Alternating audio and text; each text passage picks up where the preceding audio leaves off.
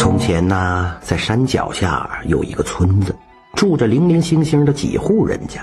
这个村子里的人呐，常年都是种地为生。有一家老刘头，就是其中的一户。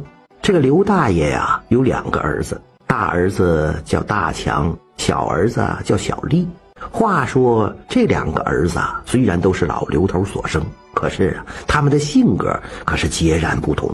大强呢，为人踏实，做事勤快，又吃得了苦；可是小丽呀，整天好吃懒做，游手好闲。吃完饭，把肚子一亮，在炕上躺着，伸手向老刘头要钱花。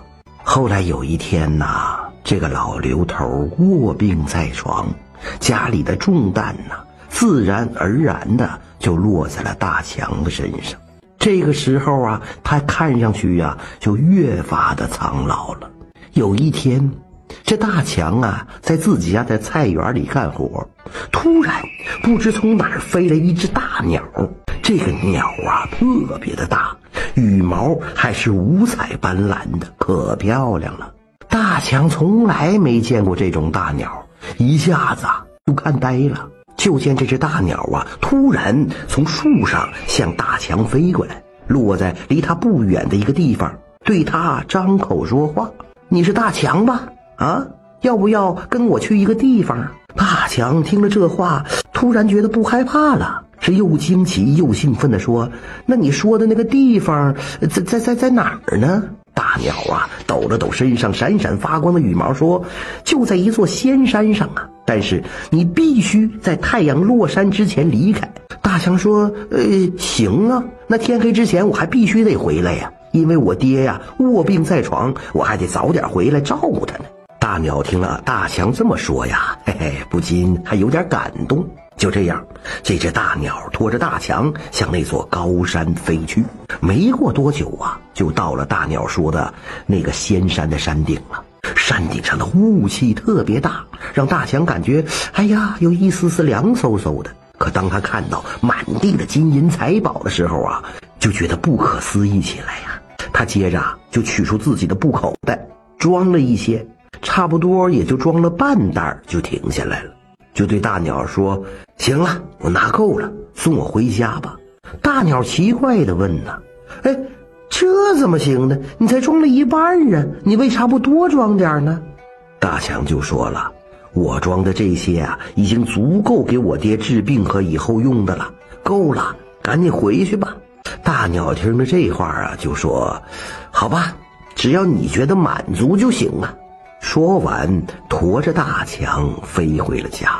回到家里去之后啊，小丽就问他去哪儿了。大强就把这事儿啊原原本本的告诉小丽。小丽一听啊，就埋怨他：“我说哥呀，你真是穷的啊，穷傻了呀！啊，你怎么就不能多拿一点呢？你这点哪够啊？”大强就说了：“哎呀，这些都已经够咱们用的了。”关键是我还得回来照顾爹呀！小丽这个时候啊，就揽过了大强的肩膀，对大强说：“你你下一次再去，能不能多装些东西回来？”大强本来想拒绝，又不好意思推辞，说：“啊，好吧，好吧。”没过几天，那只大鸟啊又飞来了，大强就对大鸟说：“我弟弟呀。”听了这个事儿，也想去山上啊拿些财宝回来。